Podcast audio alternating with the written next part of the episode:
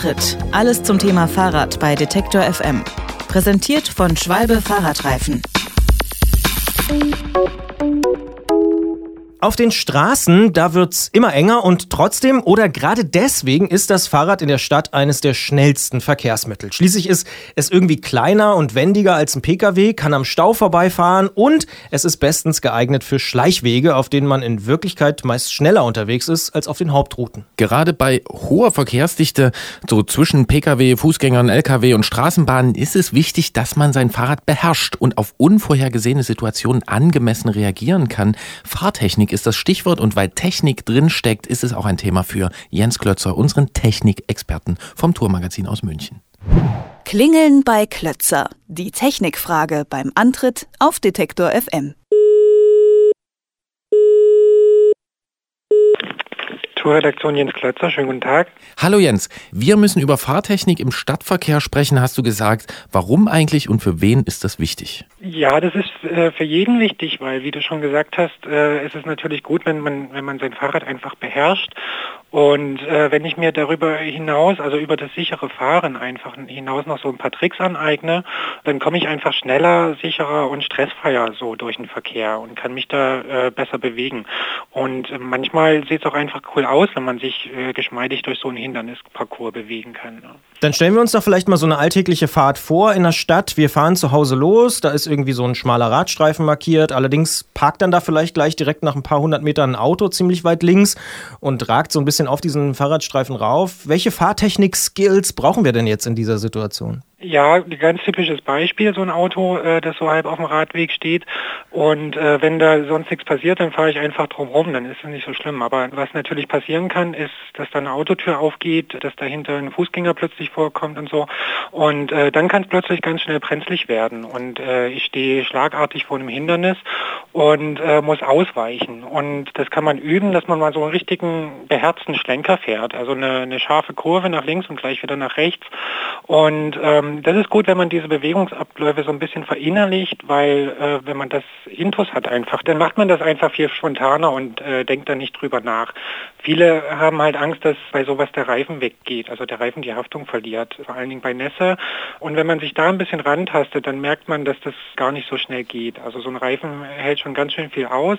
Auf trockenem Asphalt setzt eigentlich eher das Pedal auf und das ist schon ganz schön viel Schräglage. Und ja, sowas kann man auf freier Straße oder auf einem Parkplatz mal üben damit man weiß, wie das Rad reagiert. Das klappt dann so ein bisschen weg und dann muss man das wieder abfangen. Aber das kann im Notfall verdammt nützlich sein, weil das äh, oft besser sein kann als Bremsen. Wobei ich ja immer sage, nie, nie, nie so nah am Auto vorbeifahren, dass die Tür einen überhaupt treffen kann. Also schon vorher diesen Schlenker machen. Aber klar, der Fußgänger kann kommen oder irgendjemand anderes oder ein Hund vielleicht. Da ist er wieder. Deswegen äh, guter Tipp. Wir fahren einfach weiter. Wir haben diese Situation überstanden und kommen an eine Kreuzung, an der Straßenbahngleise in spitzem Winkel unsere Fahrspur queren. Was machen wir da? Ja, Straßenbahngleise sind zu Recht der Horror für viele Fahrradfahrer. Also äh, rutschige Oberfläche, dann fädelt man da gerne ein, weil der Fahrradreifen genau dazwischen passt. Und die im Spitzenwinkel zu überfahren ist eine schlechte Idee. Ich brauche immer einen möglichst großen Winkel. Also am besten natürlich 90 Grad, aber 45 Grad reichen auch schon.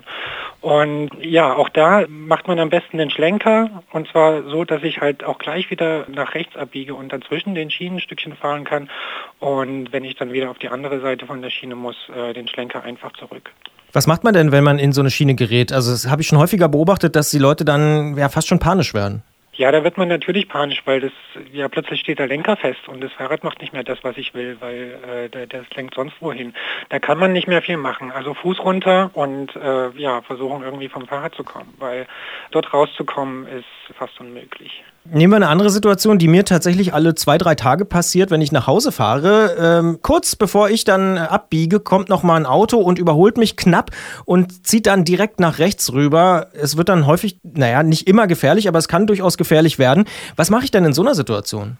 Ja, da kann ich natürlich nicht mehr ausweichen, weil längst das Auto ist und rechts der Bordstein und äh, da hilft nur noch eine Notbremsung. Und äh, eine Notbremsung, das begegnet einem halt ziemlich selten im Verkehr und deswegen ist es auch wichtig, finde ich, dass man sowas mal übt und auch zu wissen, was geht mit meinem Rad und wie reagiert da mein Rad.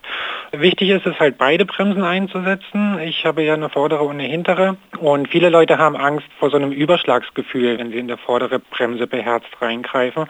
Aber ähm, das dauert ziemlich lange, bis das Hinterrad abhebt. Und äh, wenn ich mich auch da so ein bisschen vortaste, das kann man ganz einfach üben, indem ich an jeder Ampel, an die ich so ranrolle, einfach mal ein bisschen später bremse als üblich und dann aber eben kräftig.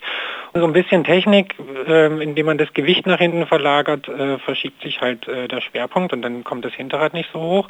Und da bekommt man ziemlich schnell ein Gefühl dafür, dass da viel mehr geht, als man denkt. Wichtig ist aber, wenn ich in der Kurve und in der Schräglage bin, dann sollte ich keine Notbremsung mehr einleiten, weil dann klappt mir gerne mal das Vorderrad weg. Dann ist das Ausweichen wieder besser. Haben wir also auch diese Situation überstanden? Auf dem Weg am Morgen, ähm, kurz vorm Ziel, ist dann noch der übliche Stau. Das sind also drei Fahrspuren und da geht nichts mehr. Was dürfen wir hier tun und wie machen wir das am besten? Also das ist ja sogar offiziell erlaubt. Äh, ich darf mich an dem Stau vorbeischlängeln als Fahrradfahrer und bis ganz nach vorne an die Ampel fahren. Das ist auch ganz schwierig, weil es sehr, sehr eng ist. Und äh, wir kennen das alle, wenn es ganz eng ist und wir ganz langsam fahren, dann fängt man an, so Ausgleichsbewegungen zu machen mit dem Rad und so ein bisschen zu eiern. Und da ist es schon nützlich, wenn ich so ein bisschen die Balance übe, um so diese Ausgleichsbewegungen zu minimieren, weil dann komme ich da vielleicht sicherer vorbei. Und äh, das ist so ein, so ein Spiel mit der Bremse, mit dem Pedal und mit dem Gleichgewicht. Äh, man muss ein bisschen aufpassen, dass das Vorderrad nicht mit dem Fuß in Kontakt kommt und so.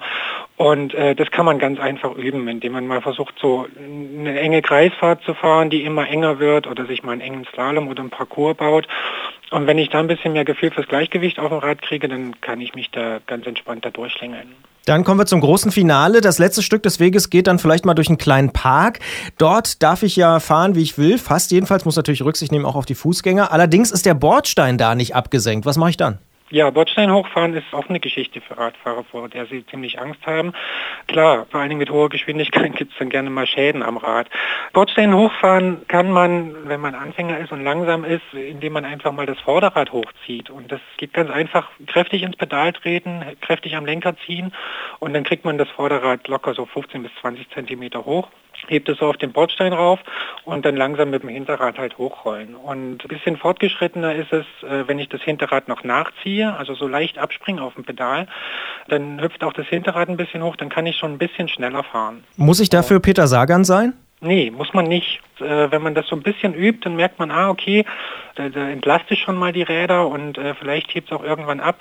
Das ist einfach eine Übungssache. Einfach immer wieder springen.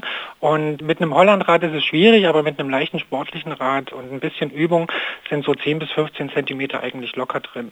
Muss ich, dafür, muss ich dafür drücken oder hochspringen selber? Hochspringen selber. Genau, also einfedern in die Knie und dann auf den Pedalen hochspringen und dann das Rad so mitziehen. Und das hört sich unmöglich an, aber es funktioniert. Und äh, wenn man das dann so ein bisschen professionalisiert hat und irgendwann merkt, ah, okay, ich bin da ziemlich sicher, dann brauche ich irgendwann vom Bordstein nicht mehr abbremsen. Dann kann ich mit voller Geschwindigkeit drauf zufahren, springen fünf, vier Meter davor ab und je schneller man ist, desto weiter schwebt man. Und so kann man Hindernisse eigentlich ziemlich geschmeidig und äh, ohne Zeit- und Geschwindigkeitsverlust überwinden. Ich sehe schon, Christian wird hier demnächst mit seinem Stadtrad über den Hof springen. Ähm, wir haben in der Zwischenzeit äh, unser Ziel erreicht. Bist du mitgefahren? Na klar bin ich mitgefahren. So, und jetzt schaust du mal auf die Uhr. Sind wir schneller gewesen als die Kollegen mit dem Auto? Schneller als die Kollegen mit dem Auto waren wir schon immer. Jetzt sind wir noch mal anderthalb Minuten schneller, als wir sonst gefahren sind. Und ganz wichtig, wie du vorhin erwähnt hast, es ist nicht nur sicher und es ist nicht nur zügig, es sieht nämlich auch besser aus, wenn man sein Fahrrad beherrscht. Und man hat noch Zeit im Park, um sich herumzugucken. Auch ein Aspekt, so viele Vorteile, das Fahrrad in der Stadt, man sieht gut aus, man ist sicher unterwegs und man kann auch noch ganz viel entdecken im Park und im Verkehr. Das meint Jens Klötzer vom Tourmagazin aus München. Er ist dort Technik-Redaktionsleiter äh, und äh, kennt sich aber nicht nur mit Fahrradtechnik, sondern auch mit Fahrtechnik aus. Vielen Dank dafür. Gerne, tschüss. Und ich gehe jetzt üben, springen.